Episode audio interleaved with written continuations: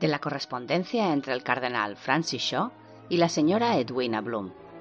Boston, 23 de febrero de 1999.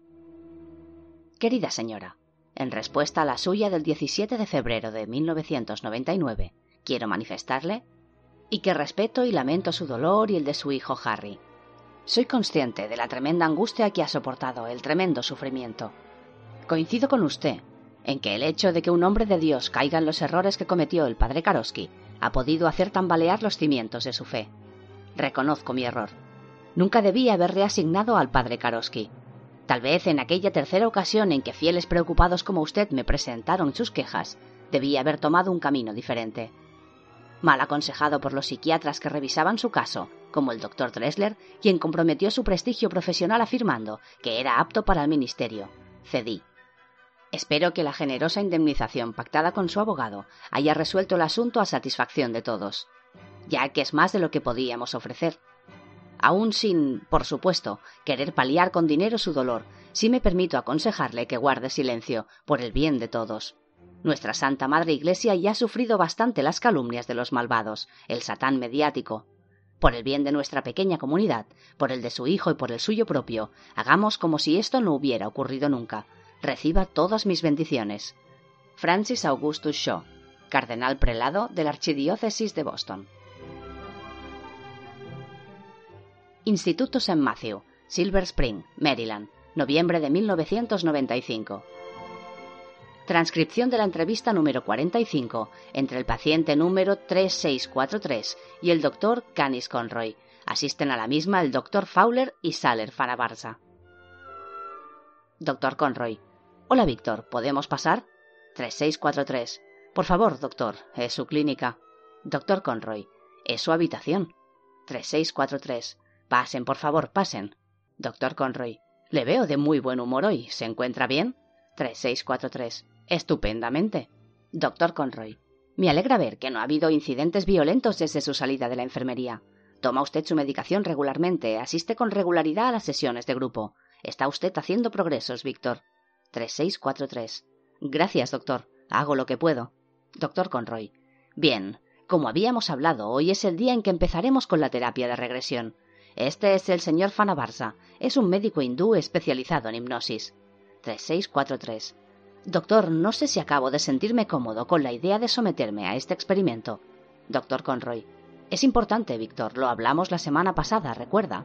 3643. Sí, lo recuerdo. Doctor Conroy. Entonces todo está resuelto. Señor Fanabarsa, ¿dónde prefiere que se sitúe el paciente? Señor Fanabarsa, estará más cómodo en la cama. Es importante que esté lo más relajado posible. Doctor Conroy, será en la cama. Entonces, túmbate, Víctor. 3643. Como quiera. Señor Fanabarsa. Bien, Víctor, voy a mostrarle este péndulo. ¿Le importaría bajar un poco la persiana, doctor? Así es suficiente, gracias. Víctor, mire el péndulo, si es tan amable. En esta transcripción se omite el procedimiento de hipnosis del señor Fanabarsa, a petición expresa del mismo. También se han eliminado las pausas para facultar su legibilidad. Señor Fanabarsa. De acuerdo, estamos en 1972. ¿Qué recuerdas de esa época? 3643. Ah, mi padre. Nunca estaba en casa. A veces íbamos toda la familia a esperarle a la fábrica los viernes. Mamá decía que era un inútil y que así evitábamos que se gastase el dinero en los bares. Hacía frío fuera. Un día esperamos y esperamos. Dábamos patadas en el suelo para no congelarnos. Emil, el hermano pequeño de Karosky, me pidió mi bufanda porque tenía frío. Yo no se la di. Mi madre me golpeó en la cabeza y me dijo que se la diera. Finalmente nos cansamos de esperar y nos fuimos. Doctor Conroy, pregúntele dónde estaba su padre. Señor Fanabarsa, ¿Sabes dónde estaba tu padre? 3643. Le habían despedido. Llegó a casa dos días después. Estaba malo. Mamá dijo que había estado bebiendo y yendo con fulanas. Le dieron un cheque, pero no duró mucho. Íbamos a la seguridad social a por el cheque de papá, pero a veces papá se adelantaba y se lo bebía. Emil no entendía cómo alguien podía beberse un papel. Señor Fanabarsa, ¿pedisteis ayuda? 3643. En la parroquia a veces nos daban ropa. Otros chicos iban a por ropa al ejército de salvación, que siempre eran mejores. Pero mamá decía que eran unos herejes y unos paganos, y que era mejor llevar honradas ropas cristianas. Beria, el hermano mayor de Karosky, decía que sus honradas ropas cristianas estaban llenas de agujeros. Lo odié por eso. Señor Fanabarsa. ¿Te alegraste cuando se fue Beria? 3643. Yo estaba en la cama. Le vi cruzar la habitación a oscuras. Llevaba las botas en la mano. Me regaló su llavero. Tenía un oso plateado. Me dijo que pusiera en él las llaves adecuadas. Por la mañana Emil lloró porque no se había despedido de él. Yo le di el llavero. Emil siguió llorando y tiró el llavero. Lloró todo el día. Yo le rompí un libro de cuentos que tenía para que se callara. Lo hice pedazos con unas tijeras.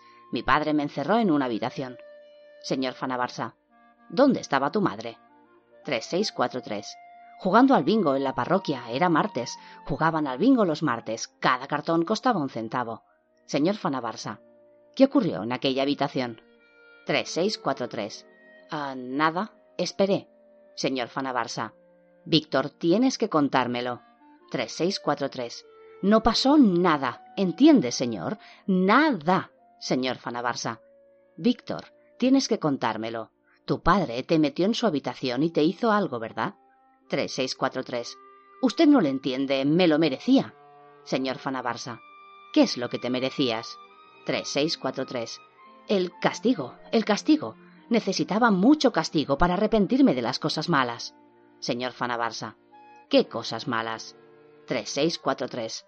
Todas las cosas malas. Lo malo que era, lo de los gatos. Metí un gato en un cubo de basura lleno de periódicos arrugados y le prendí fuego. Y chilló, chilló con voz humana. Y lo del cuento.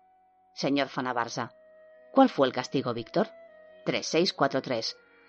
Dolor. Me dolió. Y a él le gustaba, lo sé. Me decía que a él también le dolía, pero era mentira. Lo decía en polaco, no sabía mentir en inglés, se trabucaba, siempre hablaba en polaco cuando me castigaba. Señor Fanabarsa. ¿Te tocaba? 3643. Me daban el trasero, no me dejaba darme la vuelta, y me metía algo dentro, algo caliente, que dolía. Señor Fanabarsa. ¿Eran frecuentes esos castigos? 3643. Todos los martes cuando mamá no estaba. A veces cuando terminaba se quedaba dormido encima de mí, como si estuviera muerto. A veces no podía castigarme y me pegaba. Señor Fanabarsa, ¿cómo te pegaba? 3643. Me daba con la mano hasta que se cansaba. A veces, después de pegarme, podía castigarme y otras no. Señor Fanabarsa. ¿Y a tus hermanos, Víctor? ¿Tu padre les castigaba? 3643. Creo que castigó a Beria. A Emil nunca. Emil era bueno. Por eso se murió señor Fanabarsa. Solo se mueren los buenos, Víctor. 3643. Solo los buenos, los malos nunca. Palazzo del Gobernatorato, Ciudad del Vaticano. Miércoles 6 de abril de 2005. 10.34 de la mañana. Paola esperaba a Dante desgastando la moqueta del pasillo con paseos cortos y nerviosos. El día había empezado mal. Apenas había descansado por la noche y al llegar a la oficina se encontró con un montón de insufrible papeleo y compromisos. El responsable italiano de protección civil, Guido Bertolano, se manifestaba muy preocupado por el creciente número de peregrinos que comenzaban a desbordar la ciudad. Ya habían llenado por completo polideportivos, colegios y toda clase de instituciones municipales, con un techo y mucho sitio. Ahora dormían en las calles, los portales, las plazas, los cajeros automáticos. Dicanti le había contactado para solicitarle ayuda en la busca y captura de un sospechoso, y Bertolano prácticamente se rió en su oreja. Querida inspectora, aunque ese sospechoso fuera el mismísimo Osama, poco podríamos hacer. Seguro que puede esperar a que termine todo este barullo. No sé si usted es consciente de que. Inspectora Dicanti, ha dicho usted que se llamaba, ¿verdad? En Fiumicino está aparcado el Air Force One. No hay un hotel de cinco estrellas que no tenga una testa coronada ocupando la suite presidencial. Se da cuenta de la pesadilla que supone proteger a esta gente. Hay indicios de posibles atentados terroristas y falsas amenazas de bomba cada quince minutos. Estoy convocando a los carabinieri de los pueblos de doscientos kilómetros a la redonda. Créame, lo suyo puede esperar. Y ahora deje de bloquear mi línea, por favor, dijo colgando bruscamente. Maldita sea. ¿Por qué nadie la tomaba en serio? Aquel caso era un auténtico quebradero de cabeza, y el mutismo por decreto sobre la naturaleza del caso solo contribuía a que cualquier pretensión por su parte se topara con indiferencia por la de los demás. Se pasó al teléfono un buen rato, pero consiguió poca cosa. Entre llamada y llamada le pidió a Pontiero que se acercara a hablar con el viejo carmelita de Santa María en Transportina, mientras ella iba a hablar con el cardenal Samalo. Y allí estaba, a las puertas del despacho del camarlengo, dando vueltas como un tigre atiborrado de café de saldo. El padre Fowler, cómodamente sentado en su lujoso banco de madera de palisandro, leía su breviario. Es en momentos como este cuando lamento haber dejado de fumar, doctora. ¿También está nervioso, padre? No, pero usted está esforzándose mucho por conseguirlo.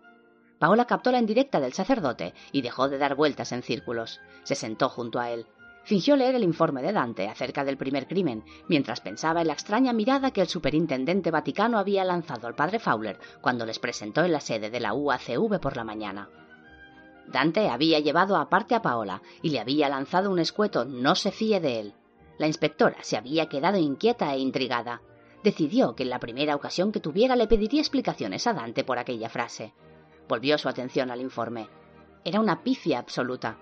Era evidente que Dante no realizaba estas tareas asiduamente, lo que por otro lado era una suerte para él. Tendrían que revisar concienzudamente la escena donde murió el cardenal Portini, con la esperanza de encontrar algo más. Lo harían esa misma tarde. Al menos las fotos no eran malas del todo. Cerró la carpeta de golpe, no podía concentrarse. Le costaba reconocer que estaba atemorizada. Estaba en el mismísimo corazón del Vaticano, un edificio aislado del resto en el centro de la chita. Aquella construcción contenía más de 1.500 despachos, entre ellos el del sumo pontífice. A Paola, la mera profusión de estatuas y cuadros que poblaban los pasillos le turbaba y le distraía. Un resultado buscado por los estadistas del Vaticano a lo largo de los siglos, que sabían cuál era el efecto que producía su ciudad en los visitantes. Pero Paola no podía permitirse distracción alguna en su trabajo. ¿Padre Fowler? Sí. ¿Puedo hacerle una pregunta? Por supuesto. Es la primera vez que veo a un cardenal. Eso no es verdad. Paula se quedó pensativa un momento. Quiero decir, vivo. ¿Y cuál es su pregunta? ¿Cómo se dirige una a un cardenal? Normalmente con el término eminencia. Fowler cerró su breviario y la miró a los ojos. Tranquila, doctora. Solo es una persona como usted y como yo. Y usted es la inspectora al mando de la investigación y una gran profesional. Actúe con normalidad. Dicanti sonrió agradecida. Finalmente, Dante abrió la puerta del antedespacho. Pasen por aquí, por favor. En el antedespacho había dos escritorios con dos sacerdotes jóvenes pegados al teléfono y al correo electrónico. Ambos saludaron con una educada inclinación de cabeza a los visitantes, que pasaron sin más ceremonia al despacho del camarlengo. Era una estancia sobria, sin cuadros ni alfombras, con una librería a un lado y un sofá con unas mesas al otro. Un crucifijo de palo era la única decoración de las paredes. En contraste con el vacío de los muros, el escritorio de Eduardo González Samalo, el hombre que llevaría las riendas de la iglesia hasta la elección de un nuevo sumo pontífice, estaba atestado de papeles. Samalo, vestido con la sotana púrpura, se levantó de detrás del sofá y salió a recibirles. Fowler se agachó y le besó el anillo cardenalicio en señal de respeto y obediencia, como hacen todos los católicos al saludar a un cardenal. Paola permaneció detrás, discretamente. Hizo una ligera y algo avergonzada inclinación de cabeza. Ella no se consideraba católica desde hacía años. Samalo se tomó el desplante de la inspectora con naturalidad, pero con el cansancio y el pesar claramente visibles sobre su rostro y sus espaldas. Era la máxima autoridad en el Vaticano durante unos días, pero evidentemente no lo estaba disfrutando. Perdonen que les haya hecho esperar. En estos momentos tenía al teléfono un delegado de la comisión alemana bastante nervioso. Faltan plazas hoteleras por todas partes. La ciudad es un auténtico caos y todo el mundo quiere estar en la primera fila en el funeral de pasado mañana. Paola asintió educadamente. Me imagino que todo este follón tiene que ser tremendamente engorroso. Samalo les dedicó un suspiro desvencijado por toda respuesta. ¿Está al corriente de lo ocurrido, Eminencia? Por supuesto. Camilo Sirin me ha informado puntualmente de los hechos acaecidos. Es una desgracia horrible todo esto. Supongo que en otras circunstancias hubiera reaccionado mucho peor a estos crímenes nefandos, pero sinceramente no he tenido tiempo de horrorizarme. Como sabe, tenemos que pensar en la seguridad del resto de cardenales, Eminencia. Samalo hizo un gesto en dirección a Dante. La vigilancia ha hecho un esfuerzo especial por reunir a todos en la Domus Santae Martae antes de lo previsto, así como por proteger la integridad del lugar. La Domus Santae Martae se trata de un edificio reformado por petición expresa de Juan Pablo II para servir de residencia a los cardenales durante el cónclave, intervino Dante. Un uso muy específico para un edificio entero, ¿no? El resto del año se utiliza para acoger a huéspedes distinguidos. Incluso creo que usted se alojó allí una vez, ¿no es cierto, padre Fowler? dijo Samalo. Fowler pareció un tanto incómodo. Por unos instantes pareció darse entre ellos una breve confrontación sin animosidad, una lucha de voluntades. Fue Fowler quien agachó la cabeza. En efecto, Eminencia, fui invitado de la Santa Sede un tiempo. Según creo, usted tuvo un problema con el Santo Oficio. Fui llamado a consulta acerca de actividades en las que yo había tomado parte, en efecto, nada más. El cardenal pareció darse por satisfecho con la visible inquietud del sacerdote. Ah, pero por supuesto, padre Fowler, no necesita darme ninguna explicación. Su reputación le ha precedido. Como le decía inspectora Dicanti, estoy tranquilo respecto a la seguridad de mis hermanos cardenales, gracias al buen hacer de la vigilancia. Se encuentran casi todos a salvo aquí, en el interior del Vaticano. Hay algunos que aún no han llegado. En principio, residir en la Domus era opcional hasta el 15 de abril. Muchos cardenales estaban repartidos por congregaciones o residencias de sacerdotes, pero ahora les hemos comunicado que deben alojarse todos juntos. ¿Cuántos hay ahora mismo en la Domus Santa Martae? 84. El resto, hasta 115, llegarán en las próximas horas. Hemos intentado contactar con todos para avisarles de que nos manden su itinerario para aumentar la seguridad. Ellos son los que más nos preocupan, pero como les he dicho, el inspector general Sirin está a cargo de todo. No debe usted preocuparse, mi querida niña. ¿En esos 115 está incluyendo a Robaira y Portini? inquirió Dicanti molesta por la condescendencia del camarlengo. Bien, supongo que en realidad quiero decir 113 cardenales, respondió Samalo con resquemor. Era un hombre orgulloso y no le gustaba que una mujer le corrigiera. Seguro que su eminencia ya ha pensado en algún plan al respecto, intervino Fowler conciliador. En efecto, haremos correr el rumor de que Portini se encuentra enfermo en la casa de campo de su familia, en Córcega, la enfermedad, por desgracia, finalizará trágicamente. En cuanto a Robaira, unos asuntos relacionados con su pastoral le impedirán asistir al cónclave, aunque sí viajará a Roma para rendir obediencia al nuevo sumo pontífice. Por desgracia, fallecerá en trágico accidente de coche, como muy bien podrá certificar la policía. Estas noticias solo trascenderán a la prensa después del cónclave, no antes. Paola no salía de su asombro. Veo que su eminencia lo tiene todo atado y bien atado. El camarlengo se aclaró la garganta antes de responder. Es una versión como otra cualquiera, y es una que no hace daño a nadie, salvo la verdad.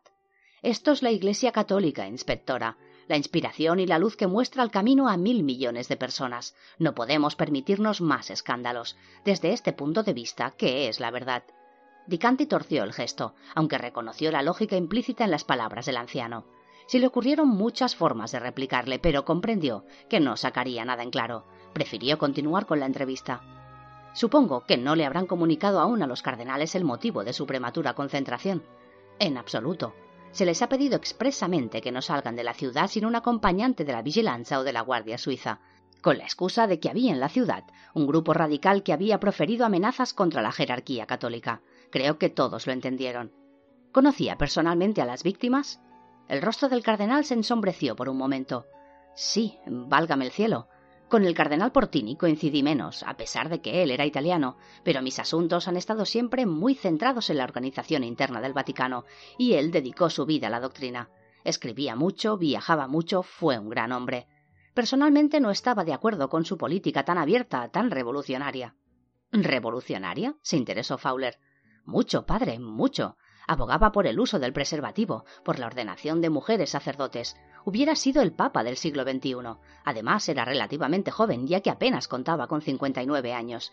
Si se hubiera sentado en la silla de Pedro, hubiera encabezado el Concilio Vaticano III, que muchos ven tan necesario para la Iglesia. Su muerte ha sido una desgracia absurda y sin sentido. ¿Contaba con su voto? dijo Fowler. El camarlengo rió entre dientes. No me estará pidiendo en serio que le revele a quién voy a votar, ¿verdad, padre? Paola volvió a coger las riendas de la entrevista. Eminencia ha afirmado que conoció menos a Portini que hay de Robaira. Un gran hombre, entregado por completo a la causa de los pobres. Tenía defectos, claro. Era muy dado imaginarse vestido de blanco en el balcón de la plaza de San Pedro. No es que hiciera pública ese deseo, por supuesto.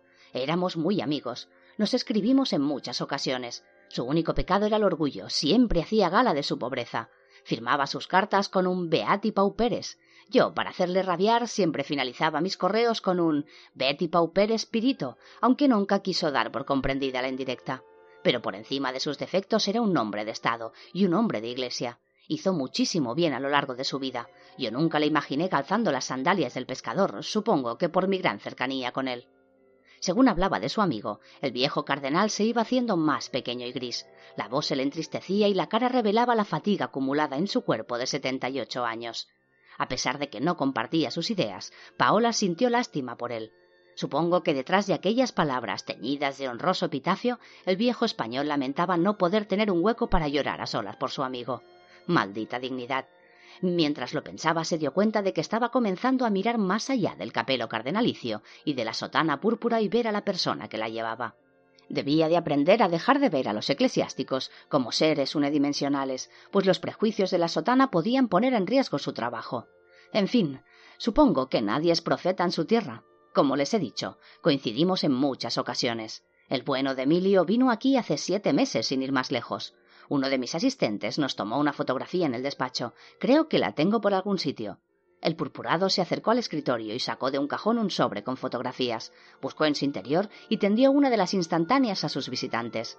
Paola sostuvo la foto sin mucho interés, pero de repente clavó en ella los ojos, abiertos como platos, agarró con fuerza a Dante por el brazo. ¡Oh, mierda! ¡Mierda! Iglesia de Santa María en Transportina, Vía de la Conciliazione 14, miércoles 6 de abril de 2005, diez y cuarenta y uno de la mañana. Pontiero llamó insistentemente a la puerta trasera de la iglesia, la que daba a la sacristía. Según las instrucciones de la policía, el hermano Francesco había colocado un cartel en la puerta de letras vacilantes que indicaba que la iglesia estaba cerrada por reformas. Pero además de obediente, el fraile debía estar un poco sordo, ya que el subinspector llevaba cinco minutos aporreando el timbre. Tras él, miles de personas abarrotaban la vía del corridori, en número aún mayor y más desordenado de lo que lo hacían en la villa de la Conciliazione. Finalmente oyó ruido al otro lado de la puerta. Los cerrojos se descorrieron y el hermano Francesco asomó el rostro por una rendija bizqueando la fuerte luz del sol. ¿Sí? Hermano, soy el subinspector Pontiero. Me recordará de ayer. El religioso asintió una y otra vez. ¿Qué deseaba? Ha venido a decirme que ya puedo abrir mi iglesia, bendito sea Dios, con la de peregrinos que hay afuera. Véalo usted mismo, vea, dijo señalando los miles de personas de la calle. No, hermano, necesito hacerle unas preguntas. ¿Le importa que pase? Tiene que ser ahora. Estaba rezando mis oraciones. No le robaré mucho tiempo. Solo será un momento, de verdad. Francesco meneó la cabeza de un lado a otro. ¿Qué tiempos estos? ¿Qué tiempos? Solo hay muerte por todas partes, muerte y prisas. Ni mis oraciones me dejan rezar. La puerta se abrió despacio y se cerró tras Pontiero con un fuerte ruido. Padre, esta es una puerta muy pesada. Sí, hijo mío. A veces me cuesta abrirla, sobre todo cuando vengo cargado del supermercado. Ya nadie ayuda a los viejos a llevar las bolsas. ¡Qué tiempos! ¡Qué tiempos! Debería usar un carrito, hermano. El subinspector acarició la puerta por dentro, miró atentamente el pasador y los gruesos goznes que la unían a la pared. Lo que quiero decir es que no hay marcas en la cerradura, ni parece forzada en absoluto. No, hijo mío, no, gracias a Dios. Es una buena cerradura, y la puerta se pintó el año pasado. La pintó un feligrés amigo mío, el bueno de Giuseppe. Tiene asma, ¿sabe? Y los vapores de la pintura no le sientan. Eh, hermano, seguro que Giuseppe es un buen cristiano. Oh, lo es, hijo mío, lo es. Pero no estoy aquí por eso. Necesito saber cómo consiguió el asesino entrar en la iglesia, si es que no hay más accesos. La inspectora Dicanti cree que es un detalle muy importante. Podría haber entrado por una de las ventanas si es que dispuso de una escalera, pero no lo creo, porque estarían rotas. Madre mía, qué desastre si llega a romper una de las vidrieras. ¿Le importa que eche un vistazo a esas ventanas? ¿Cómo no? Sígame. El fraile renqueó por la sacristía hasta la iglesia, iluminada solo por las velas al pie de las estatuas de santos y mártires. A Pontiero le chocó que hubiera tal número de ellas encendidas. ¿Cuántas ofrendas, hermano Francesco? Oh, hijo mío, he sido yo quien he encendido todas las velas que había en la iglesia, pidiendo a los santos que lleven el alma de nuestro santo padre Juan Pablo II hasta el seno de Dios. Pontiero sonrió ante la simple ingenuidad del religioso. Estaban en el pasillo central, desde el que se veía tanto la puerta de la sacristía como la puerta principal y las ventanas del frente, las únicas que había en la iglesia. Deslizó el dedo por el respaldo de uno de los bancos, en un gesto involuntario suyo, repetido de miles de misas en miles de domingos. Aquella era la casa de Dios y había sido profanada y vejada. Aquel día, al resplandor bizqueante de las velas, la iglesia tenía un aspecto muy diferente al del día anterior. El subinspector no pudo reprimir un escalofrío. El interior del templo estaba húmedo y frío, en contraste con el calor de fuera.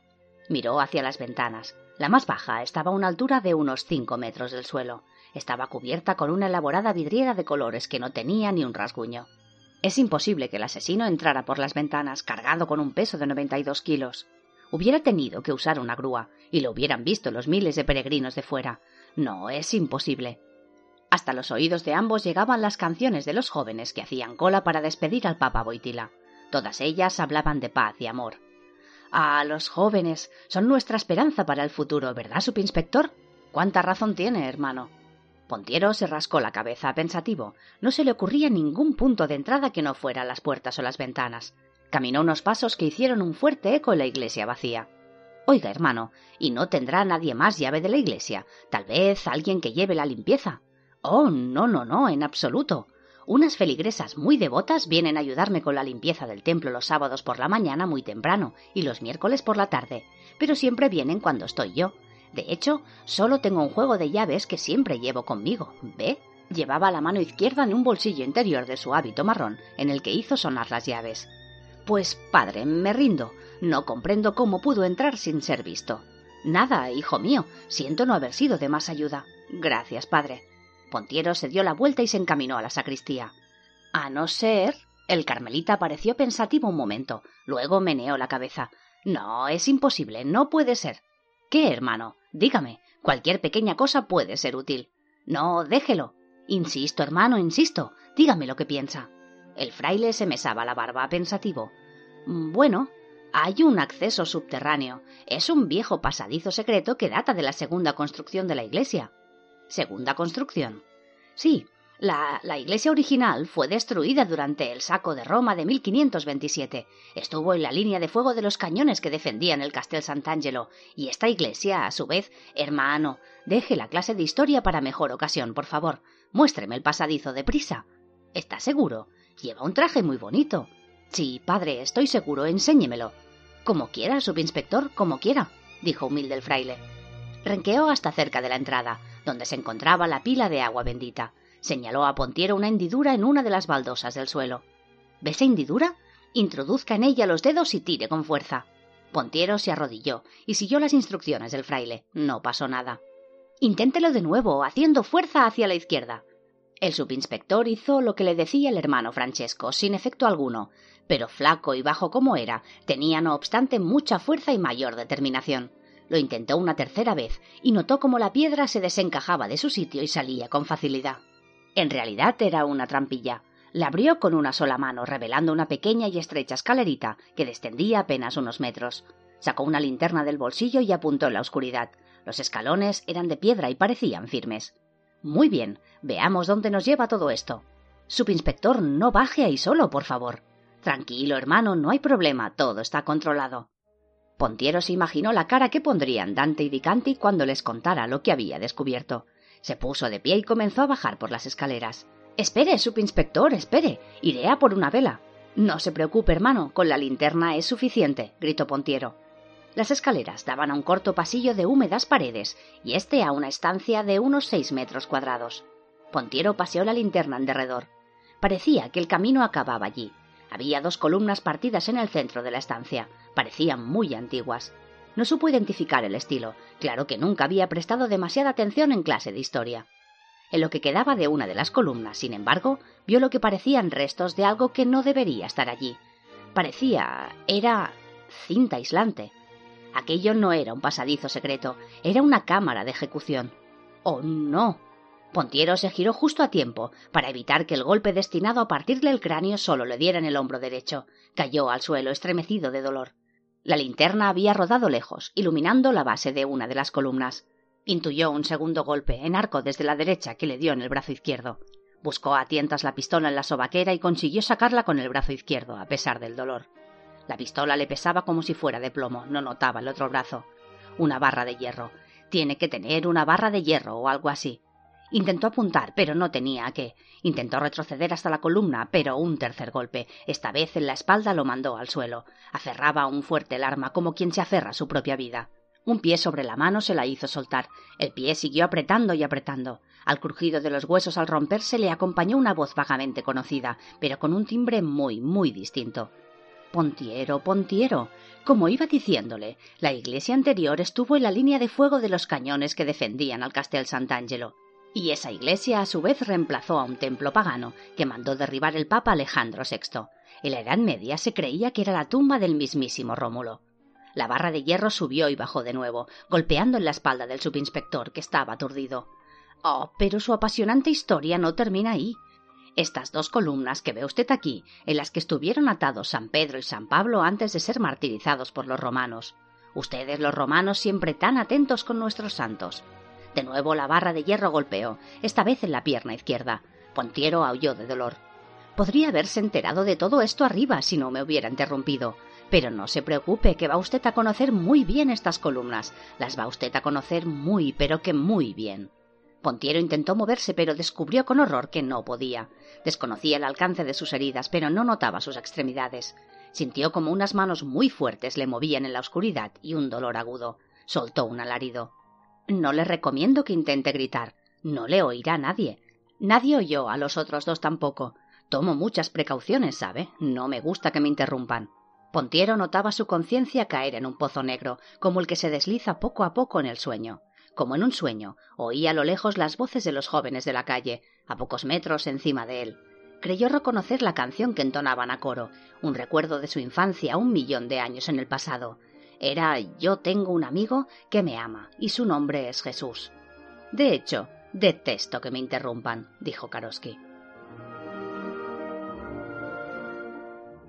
Palazzo del Gobernorato, Ciudad del Vaticano, miércoles 6 de abril de 2005, una y treinta y uno del mediodía.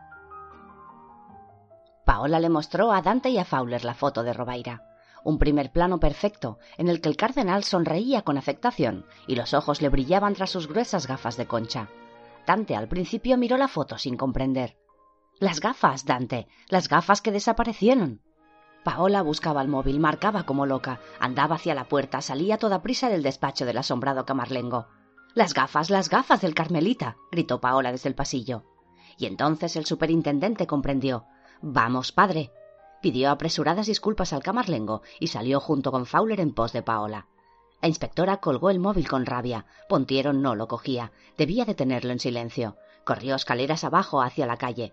Tenía que recorrer completa la vía del gobernatorato. En aquel momento pasaba un utilitario con la matrícula SCV. Tres monjas iban en su interior. Paola les hizo gestos desesperados para que pararan y se colocó delante del coche. El parachoque se detuvo a escasos centímetros de sus rodillas. Santa Madonna. ¿Está usted loca, señorita? La criminalista se acercó a la puerta del conductor enseñando su placa. Por favor, no tengo tiempo para explicaciones. Necesito llegar a Puerta de Santana. Las religiosas le miraron como si estuviera loca. Paola subió al coche por una de las puertas de atrás. Desde aquí es imposible. Tendría que atravesar a pie el cortile del Belvedere, le dijo la que conducía. Si quiere, puedo acercarla hasta la piazza del Santo Oficio. Es la salida más rápida de la chita en estos días. La Guardia Suiza está colocando barreras con motivo del cónclave. Lo que sea, pero por favor, dése prisa. Cuando la monja estaba ya metiendo primera y arrancó, clavó de nuevo el coche al suelo. Pero es que se ha vuelto loco todo el mundo, gritó la monja. Fowler y Dante se habían colocado frente al coche, ambos con las manos en el capó. Cuando la monja frenó, se apretujaron en la parte de atrás del utilitario. Las religiosas se santiguaron. Arranque, hermana, por el amor de Dios, dijo Paola. El cochecito no tardó ni veinte segundos en recorrer el medio kilómetro que les separaba de su destino. Parecía que la monja tenía prisa por desembarazarse de su extraña, inoportuna y embarazosa carga. Aún no había frenado el coche en la plaza del Santo Oficio, cuando Paola ya corría hacia la cancela de hierro negro que protegía aquella entrada a la chita, con el móvil en la mano. Marcó deprisa el número de la jefatura y contestó la operadora. Inspectora Paola Di Canti, código de seguridad 13897. Agente en peligro, repito, agente en peligro. El subinspector Pontiero se encuentra en la villa de la Conciliazione 14, Iglesia Santa María en Transportina. Repito, vía de la Conciliazione 14, Iglesia de Santa María en Transportina. Envíen tantas unidades como puedan. Posible sospechoso de asesinato en el interior. Procedan con extrema precaución. Paola corría con la chaqueta al viento dejando entrever la pistolera y gritando como una posesa por el móvil. Los dos guardias suizos que custodiaban la entrada se asombraron e hicieron ademán de detenerla. Paola intentó evitarles haciendo un quiebro de cintura, pero uno de ellos finalmente la agarró por la chaqueta. La joven echó hacia atrás los brazos, el teléfono cayó al suelo y la chaqueta quedó en manos del guardia. Este iba a salir en su persecución cuando llegó Dante a toda velocidad. Llevaba en alto su identificación de corpo de vigilancia. Déjala, es de los nuestros. Fowler les seguía, aferrado a su maletín. Paola decidió seguir el camino más corto. Atravesaría la plaza de San Pedro, ya que allí las aglomeraciones eran más pequeñas. La policía había formado una única cola muy estrecha, en contraste con el terrible apelotonamiento de las calles que conducían a ella. Mientras corría, la inspectora exhibía la placa en alto para evitar problemas con sus propios compañeros. Tras atravesar la esplanada y la columnata de Bernini, sin demasiados problemas, llegaron a la vía del corredor y sin aliento. Allí la masa de peregrinos era amenazadoramente compacta. Paola pegó el brazo izquierdo al cuerpo para camuflar en lo posible su pistolera, se arrimó a los edificios e intentó avanzar lo más deprisa posible. El superintendente se colocó delante de ella y sirvió como improvisado pero efectivo ariete. Todo codos y antebrazos, Fowler cerraba la formación. Les costó diez angustiosos minutos alcanzar la puerta de la sacristía. Allí les esperaban dos agentes que tocaban insistentemente el timbre. Dicanti, empapada en sudor, en camiseta, con la funda del arma a la vista y con el pelo aplastado, fue toda una aparición para los dos policías, que sin embargo la saludaron respetuosos en cuanto les mostró, con la respiración entrecortada, su acreditación de la UACV. Hemos recibido su aviso. Nadie contesta dentro. En la otra entrada hay cuatro compañeros. ¿Se puede saber por qué coño no han entrado ya? No saben que puede haber un compañero ahí dentro. Los agentes agacharon la cabeza. El director Boy ha llamado. Ha dicho que actuemos con discreción. Hay muchísima gente mirando, inspectora. La inspectora se apoyó en la pared y se tomó cinco segundos para pensar. Mierda, espero que no sea demasiado tarde. ¿Han traído la llave maestra? Uno de los policías le mostró una palanca de acero terminada en doble punta. La llevaba pegada a la pierna, disimulándola de las múltiples miradas de los peregrinos de la calle, que ya empezaban a volver comprometida la situación del grupo. Paola señaló a la gente que le había enseñado la barra de acero. Deme su radio. El policía le tendió el auricular que llevaba enganchado con un cable al dispositivo de su cinturón. Paola dictó unas instrucciones breves, precisas, al equipo de la otra entrada. Nadie debía mover un dedo hasta su llegada. Y por supuesto nadie debía entrar ni salir. ¿Podría alguien explicarme de qué va todo esto? dijo Fowler entre toses.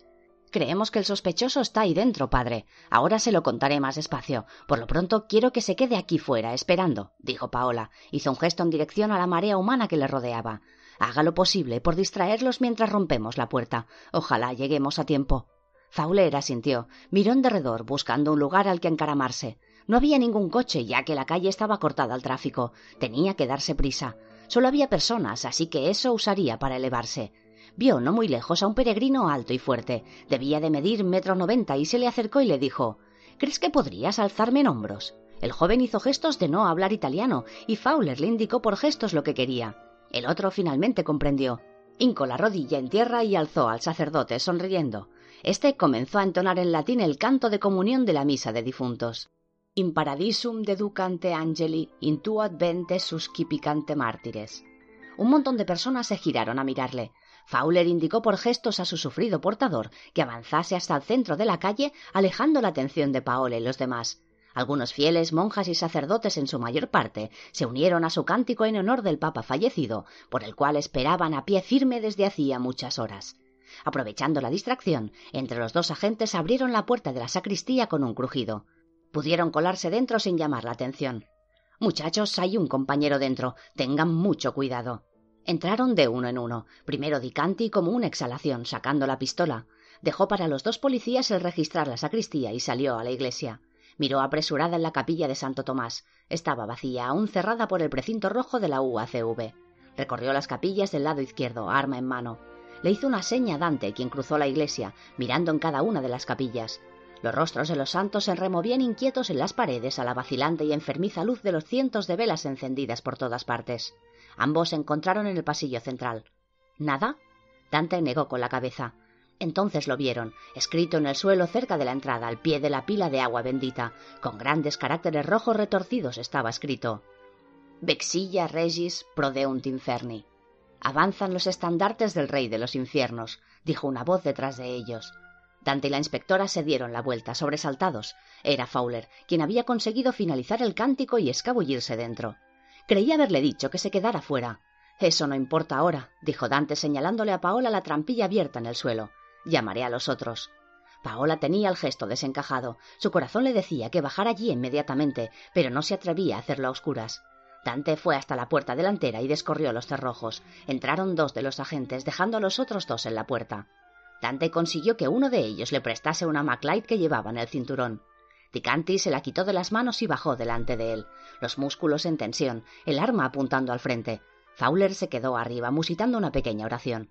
Al cabo de un rato emergió la cabeza de Paola, que salió a toda prisa a la calle. Dante salió despacio, miró a Fowler y meneó la cabeza. Paola escapó al aire libre sollozando, vomitó el desayuno lo más lejos que pudo de la puerta. Unos jóvenes con aspecto extranjero que esperaban en la cola se acercaron a interesarse por ella. ¿Necesita ayuda? Paola los alejó con un gesto. Junto a ella apareció Fowler, quien le tendió un pañuelo. Lo aceptó y se limpió con él la bilis y las lágrimas. Las de fuera, porque las de dentro no podía sacárselas tan fácilmente. La cabeza le daba vueltas. No podía ser. No podía ser Pontiero la masa sanguinolienta que había encontrado atada aquella columna.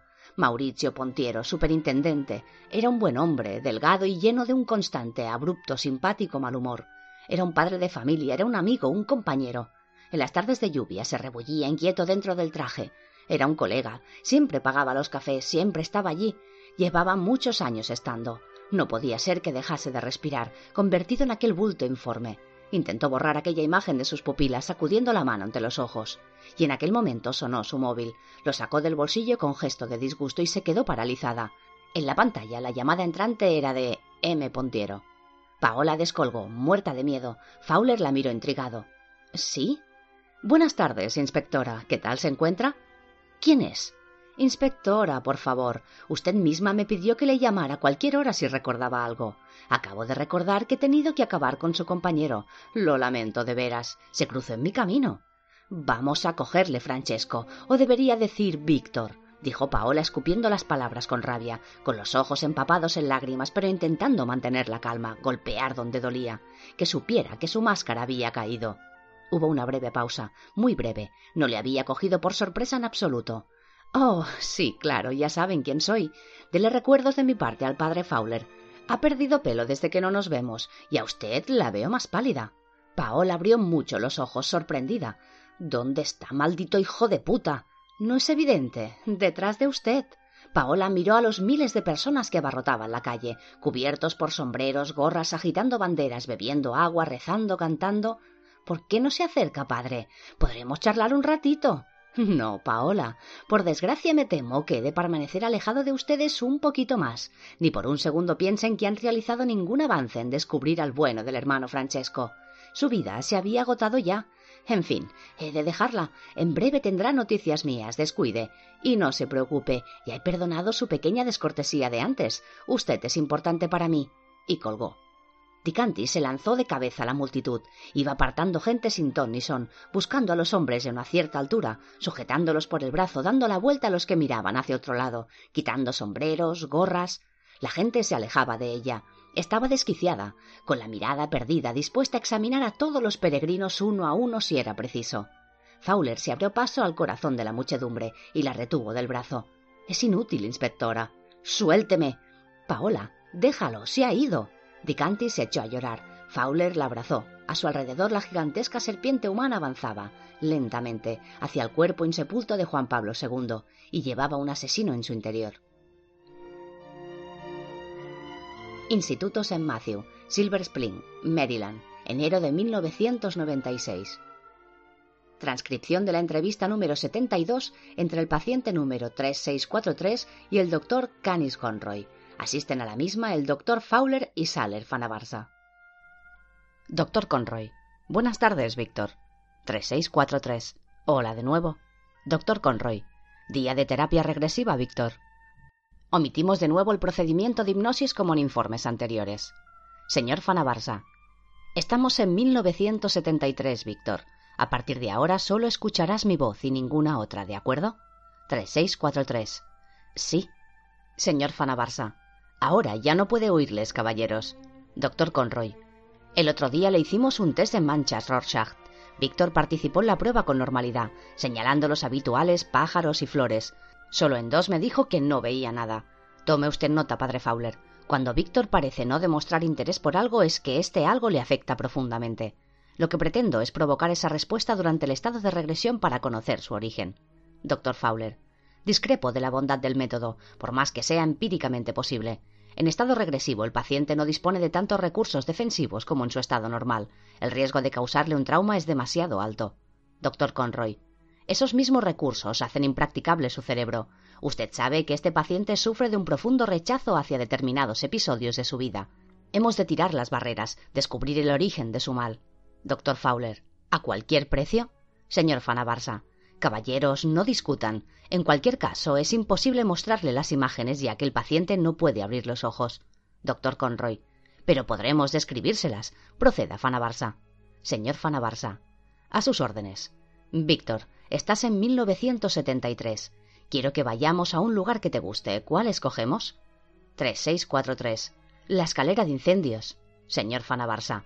¿Pasas mucho tiempo en la escalera? 3643. ¿Así? Señor Fanabarsa, explícame por qué. 3643. Hay mucho aire, no huele mal. En casa huele a podrido. Señor Fanabarsa. ¿A podrido? 3643.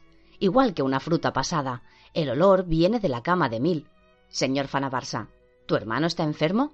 3643. Está enfermo. No sabemos de qué. Nadie le cuida. Mi madre dice que está poseído. No soporta la luz y le da el tembleques. El cuello le duele. Doctor Conroy. Son los síntomas de la meningitis. Fotofobia, cuello rígido, convulsiones. Señor Fanabarsa. ¿Nadie cuida a tu hermano? 3643.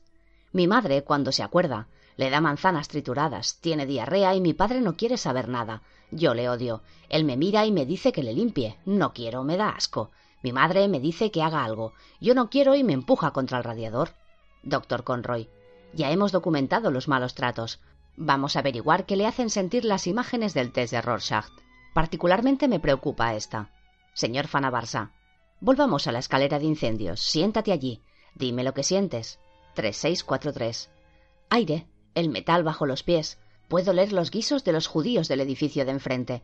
Señor Fanabarsa, ahora quiero que te imagines algo. Una gran mancha negra muy grande ocupa todo lo que tienes enfrente. En la parte inferior de la mancha hay una pequeña forma ovalada blanca. ¿Te sugiere algo? 3643. La oscuridad. Solo en el armario. Doctor Conroy. Atentos, creo que tenemos algo. Señor Fanabarsa.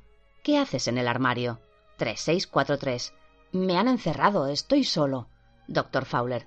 Por Dios, doctor Conroy, mire su cara. Está sufriendo. Doctor Conroy. Cállese, Fowler. Llegaremos donde tengamos que llegar. Fanabarsa, le escribiré mis preguntas en esta pizarra. Léalas textualmente, ¿de acuerdo? Señor Fanabarsa. Víctor, ¿recuerdas lo que ocurrió antes de que te encerraran en el armario? 3643. Muchas cosas. Emil murió. Señor Fanabarsa. ¿Cómo murió Emil? 3643. Me han encerrado. Estoy solo. Señor Fanabarsa. Lo sé, Víctor. Dime cómo murió Emil. 3643. Estaba en nuestra habitación. Papá veía la tele. Mamá no estaba. Yo estaba en la escalera y oí un ruido. Señor Fanabarsa. ¿Qué clase de ruido? 3643. Como un globo al que se le sale el aire. Metí la cabeza en la habitación. Emil estaba muy blanco. Fui al salón. Hablé a mi padre y me tiró una lata de cerveza. Señor Fanabarsa. ¿Te dio? 3643. En la cabeza. Sangra. Yo lloro. Mi padre se levanta, levanta un brazo. Le digo lo de Mil. Se enfada mucho. Me dice que es mi culpa, que Mil estaba a mi cargo, que merezco un castigo. Y empieza de nuevo. Señor Fanabarsa. Es el castigo de siempre. ¿Te toca ahí? 3643. Me duele. Sangro por la cabeza y por el culo, pero se interrumpe. Señor Fanabarsa. ¿Por qué se interrumpe? 3643. Oigo la voz de mamá. Le grita cosas terribles a papá, cosas que yo no entiendo. Mi padre le dice que ella ya lo sabía. Mi madre chilla y llama a Emil a gritos. Yo sé que Emil no puede oírla y me alegro muchísimo. Entonces ella me agarra por el pelo y me arroja dentro del armario. Yo grito y me asusto. Golpeo la puerta un buen rato. Ella la abre y me enseña un cuchillo. Me dice que como abra la boca me lo clavará. Señor Fanabarsa, ¿y tú qué haces? 3643. Estoy en silencio, estoy solo. Oigo voces fuera, voces desconocidas. Están varias horas, y yo sigo dentro. Doctor Conroy. Debieron ser las voces de los servicios de emergencia retirando el cadáver del hermano. Señor Fanabarsa. ¿Cuánto tiempo estás dentro del armario? 3643. Mucho tiempo. Estoy solo. Mi madre abre la puerta. Me dice que he sido muy malo, que Dios no quiere a los niños malos que provocan a sus papás, que voy a aprender el castigo que Dios reserva a los que se portan mal. Me da una lata vieja, me dice que haga ahí mis cosas. Por las mañanas me da un vaso de agua, pan y queso. Señor Fanabarsa. ¿Pero cuántos días estuviste allí? 3643. Fueron muchas mañanas, señor Fanabarsa. ¿No tenías un reloj? ¿No podías contar el tiempo? 3643. Intento contar, pero es demasiado. Si pego muy fuerte el oído a la pared, puedo escuchar el transistor de la señora Berger. Es un poco sorda. A veces ponen béisbol. Señor Fanabarsa, ¿cuántos partidos escuchaste? Tres, seis, cuatro, tres. Um, once. Doctor Fowler. Dios mío, este chico estuvo encerrado casi dos meses. Señor Fanabarsa. ¿No salías nunca? Tres, seis, cuatro, tres. Una vez. Señor Fanabarsa. ¿Por qué saliste? Tres, seis, cuatro, tres. Cometo un error. Le doy a la lata con el pie y la vuelco. El armario huele fatal. Vomito. Cuando mamá viene se enfada, me hunde la cara en la porquería. Luego me saca del armario para limpiarlo. Señor Fanabarsa, ¿no intentas huir? Tres, seis, cuatro, tres. No tengo dónde ir. Mamá lo hace por mi bien. Señor Fanabarsa, ¿y cuándo te dejo salir? Tres, seis, cuatro, tres. Un día me lleva al baño, me limpia, me dice que espera que haya aprendido la lección. Dice que el armario es el infierno y que será el sitio al que vaya si no soy bueno, solo que no saldré nunca. Me pone su ropa, me dice que yo debería haber sido una niña y que aún estamos a tiempo de arreglar eso. Me toca los bultos, me dice que todo es inútil, que iré al infierno de todas formas, que no hay remedio para mí. Señor Fanabarsa. ¿Y tu padre? Tres seis cuatro tres. Papá no está, se ha marchado. Doctor Fowler. Conroy, detenga esto inmediatamente. Observe su cara, el paciente está muy mal. 3643. Se ha marchado, marchado, marchado. Doctor Fowler. Conroy. Doctor Conroy. Está bien, Fana Barça. Pare la grabación y sáquele del trance. Iglesia de Santa María en Transportina, Vía de la Conciliación E14, miércoles 6 de abril de 2005, 15.21 del mediodía. Por segunda vez aquella semana cruzaron los técnicos de análisis de la escena del crimen las puertas de Santa María en Transportina. Lo hicieron discretamente, vestidos con ropa de calle para no alertar a los peregrinos. Dentro, la inspectora vociferaba órdenes por el móvil y el walkie a partes iguales. El padre Fowler abordó a uno de los técnicos de la UACV. ¿Han terminado ya en el escenario? Sí, padre. Vamos a retirar el cadáver y a examinar la sacristía. Fowler interrogó con la mirada a Dicanti. Bajaré con usted. ¿Está segura? No quiero que se me pase nada por alto. ¿Qué es eso? El sacerdote llevaba en la mano derecha un estuche pequeño y negro. Sostiene los santos óleos. Es para darle la extremunción. ¿Cree que eso servirá para algo ahora? No a nuestra investigación, pero sí a él. Era un católico devoto, ¿verdad? Lo era. Tampoco le sirvió de mucho. Bueno, doctora, con todos mis respetos, eso usted no lo sabe. Ambos bajaron las escaleras con precaución para no pisar la inscripción que había a la entrada de la cripta. Recorrieron el corto pasillo hasta la cámara. Los técnicos de la UACV habían instalado dos potentes grupos electrógenos que ahora iluminaban el lugar. Pontiero colgaba inerte entre las dos columnas que se alzaban, truncadas, en el centro de la estancia. Estaba desnudo de cintura para arriba. Karoski le había fijado los brazos a la piedra con cinta aislante, aparentemente el mismo rollo que había usado con Robaira. El cadáver no tenía ojos ni lengua. La cara estaba horriblemente desfigurada y jirones de piel ensangrentada le colgaban del tórax como macabras condecoraciones. Paola inclinó la cabeza mientras el padre le administraba el último sacramento. Los zapatos del sacerdote, negros e inmaculados, pisaban un charco de sangre pastosa. La inspectora tragó saliva y cerró los ojos. ¿Dicanti? Los abrió de nuevo. Dante estaba junto a ellos. Fowler ya había terminado y se disponía a marcharse educadamente. ¿Dónde va, padre? Afuera. No quiero ser un estorbo. No lo es, padre. Si la mitad de lo que dicen de usted es cierto, es una persona muy inteligente. Le han enviado para ayudar, ¿verdad? Pues ayúdenos. Con sumo gusto, inspectora. Paola tragó saliva y comenzó a hablar. Al parecer, Pontiero entró por la puerta de atrás. Seguramente llamó a la puerta y el falso fraile le abrió con normalidad. Habló con Karoski y éste le atacó. Pero, ¿dónde? Tuvo que ser aquí abajo, de lo contrario arriba habría sangre. ¿Por qué lo hizo? Tal vez Pontiero se olió algo. Lo dudo, dijo Fowler. Creo más bien que Karoski vio la oportunidad y la aprovechó. Me inclino a pensar que le mostró el camino a la cripta y que Pontiero bajó solo, dejando al otro a su espalda. Eso tiene sentido. Probablemente descartó inmediatamente al hermano Francesco, no solo por parecer un anciano impedido, sino porque era un fraile. Pontiero no desconfiaba de los frailes, ¿verdad? Pobre iluso, se lamentó Dante. Haga el favor, superintendente. Fowler le llamó la atención con gesto acusador. Dante desvió la mirada. Lo siento, continúe Dicanti. Una vez aquí, Karosky le golpeó con un objeto contundente. Creemos que fue un candelabro de bronce. Los chicos de la UACV ya se lo han llevado para procesarlo. Estaba tirado junto al cadáver. Después le ató y le hizo esto. Tuvo que sufrir horriblemente. Se le quebró la voz. Los otros dos hicieron caso omiso de la momentánea debilidad de la criminalista. Esta tosió para disimular y recuperar el tono antes de volver a hablar. Un lugar oscuro, muy oscuro. ¿Está repitiendo el trauma de su infancia? ¿El tiempo que pasó encerrado en el armario? Podría ser. ¿Han hallado alguna pista intencionada? Creemos que no ha habido más mensaje que el de fuera. Vexila regis pro un inferni. Avanza los estandartes del rey de los infiernos, tradujo de nuevo el sacerdote. ¿Qué significa, Fowler? preguntó Dante. Usted debería saberlo. Si pretende dejarme en ridículo, no lo va a conseguir, padre. Fowler sonrió con tristeza. Nada más lejos de mi intención. Se trata de una cita de un antepasado suyo, Dante Alighieri. No es mi antepasado, lo mío es apellido y lo suyo es nombre. No tenemos nada que ver. Ah, discúlpeme. Como todos los italianos afirman descender de Dante o de Julio César, al menos sabemos de quién descendemos. Los dos se quedaron mirándose de hito en hito. Paola les interrumpió. Si han acabado ya los comentarios xenófobos, podemos seguir. Fowler carraspeó antes de continuar. Como les decía, Vexila Regis Pode Inferni es una cita de la Divina Comedia de cuando Dante y Virgilio van a entrar en el infierno. Se trata de una paráfrasis de una oración litúrgica cristiana, solo que dedicada al demonio en vez de a Dios.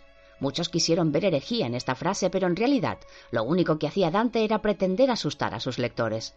¿Eso quiere? ¿Asustarnos? Nos avisa de que el infierno está cerca. No creo que la interpretación de Karosky vaya más allá. No es un hombre tan culto, aunque le guste aparentarlo. ¿No había más mensajes? No en el cuerpo, respondió Paola. Supo que veníamos y se asustó. Y lo supo por mi culpa, porque yo llamé insistentemente al móvil de Pontiero. ¿Hemos podido localizar el móvil? preguntó Dante. Han llamado a la compañía telefónica. El sistema de localización por celdas indica que el teléfono está apagado o fuera de cobertura. El último poste al que se enganchó la cobertura está encima del Hotel Atlante, a menos de trescientos metros de aquí, respondió Dicanti. Es justo donde yo me hospedo, indicó Fowler. Vaya, yo le imaginaba en una pensión para sacerdotes, ya sabe, algo más humilde. Fowler no se dio por aludido. Amigo Dante, a mi edad se aprende a disfrutar de las cosas de la vida, sobre todo cuando las paga el tío Sam. Ya he estado en suficientes lugares de mala muerte. Me consta, padre, me consta. ¿Se puede saber qué está insinuando? No insinúo nada, simplemente estoy convencido de que usted ha dormido en peores sitios por causa de su ministerio.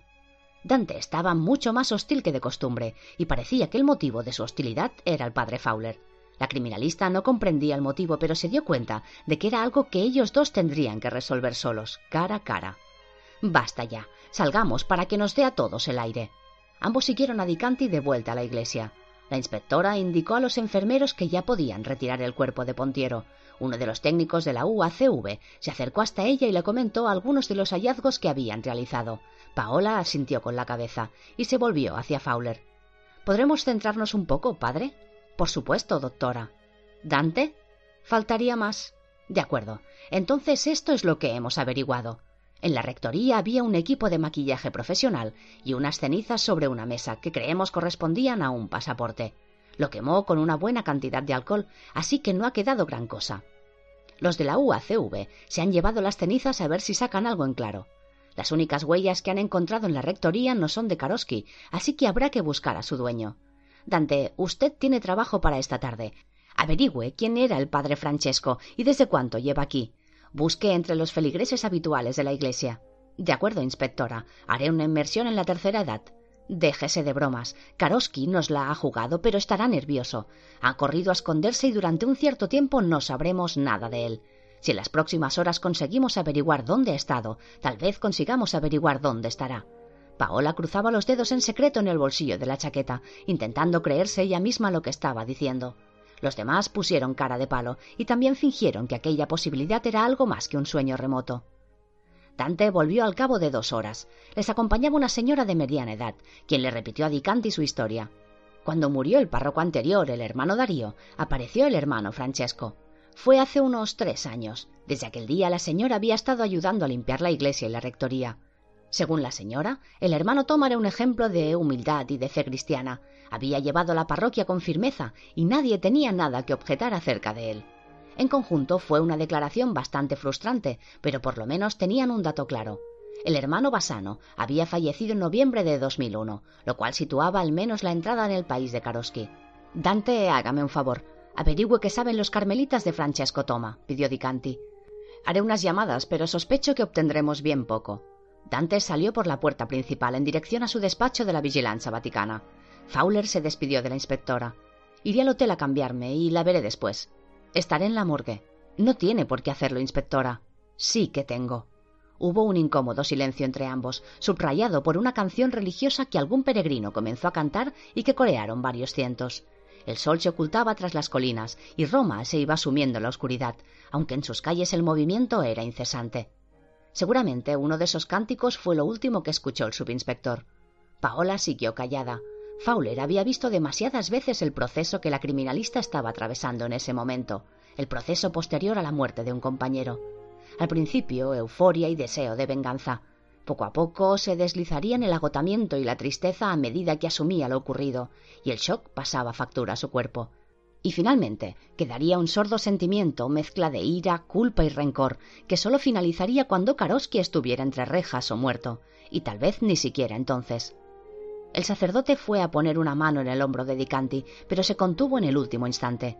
A pesar de que la inspectora no lo vio, ya que estaba de espaldas, algo debió de intuir. Se giró y miró a Fowler con preocupación. Tenga mucho cuidado, padre. Ahora él sabe que usted está aquí, y eso podría cambiarlo todo.